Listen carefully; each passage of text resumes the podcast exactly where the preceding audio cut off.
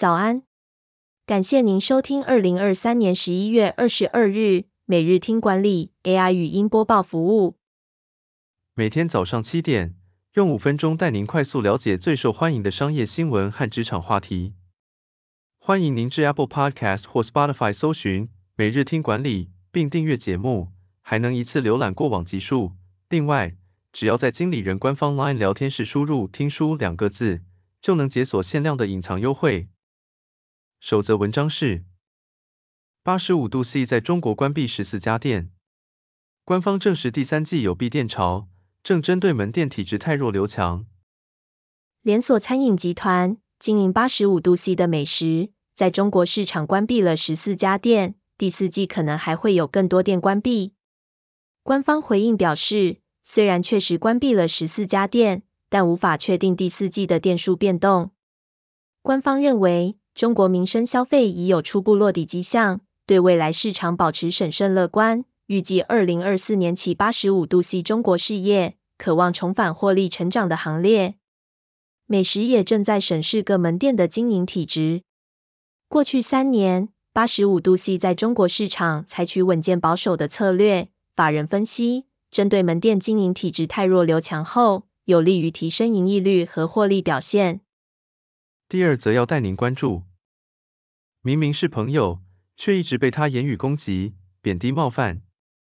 小心七种相处情况，你正陷入有毒关系中。心理学家提醒，有毒的朋友关系和恐怖情人一样，应该尽早切断连结。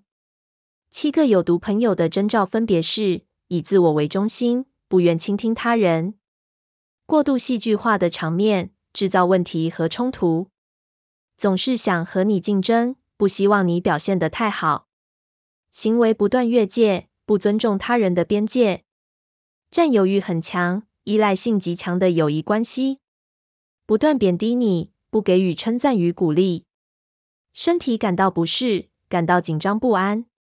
如果你发现这些征兆，就要留意这段友谊是否健康，并考虑切断连结。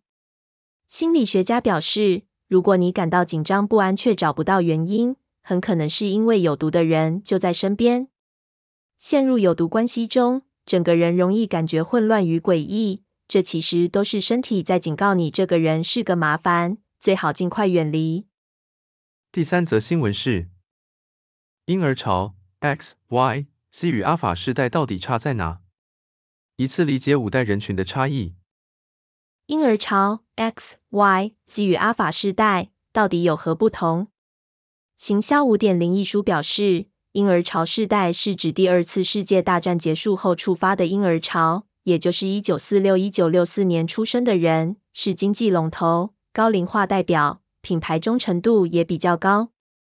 X 世代泛指一九六五至一九八零年出生的人，比较独立，也比较具有创意，充分适应传统与数位职场。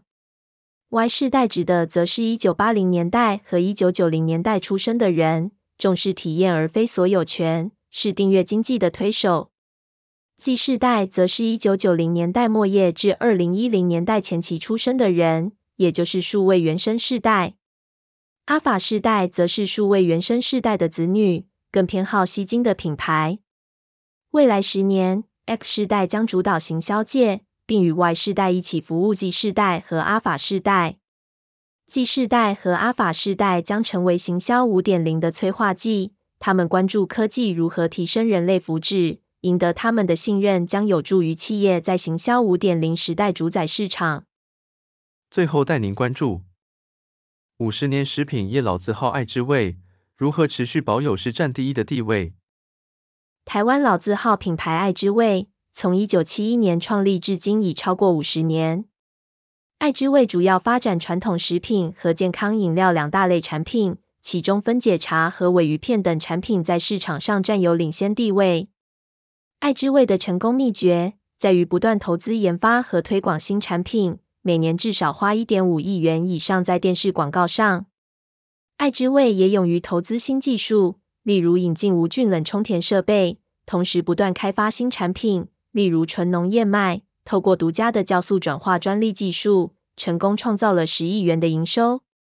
爱之味还改良旧产品，例如推出植物肉麻婆豆腐和咖喱豆腐罐头，获得市场青睐。为了支撑大量研发和推新品的需求，爱之味改造了研发团队，并建立了中央健康科学研究院组织，以确保食品安全和产品最佳化。感谢您收听，我们将持续改善 AI 的语音播报服务，也推荐您订阅经理人电子报，我们会将每日 AI 播报的文章寄送到您的信箱。再次感谢您，祝您有个美好的一天。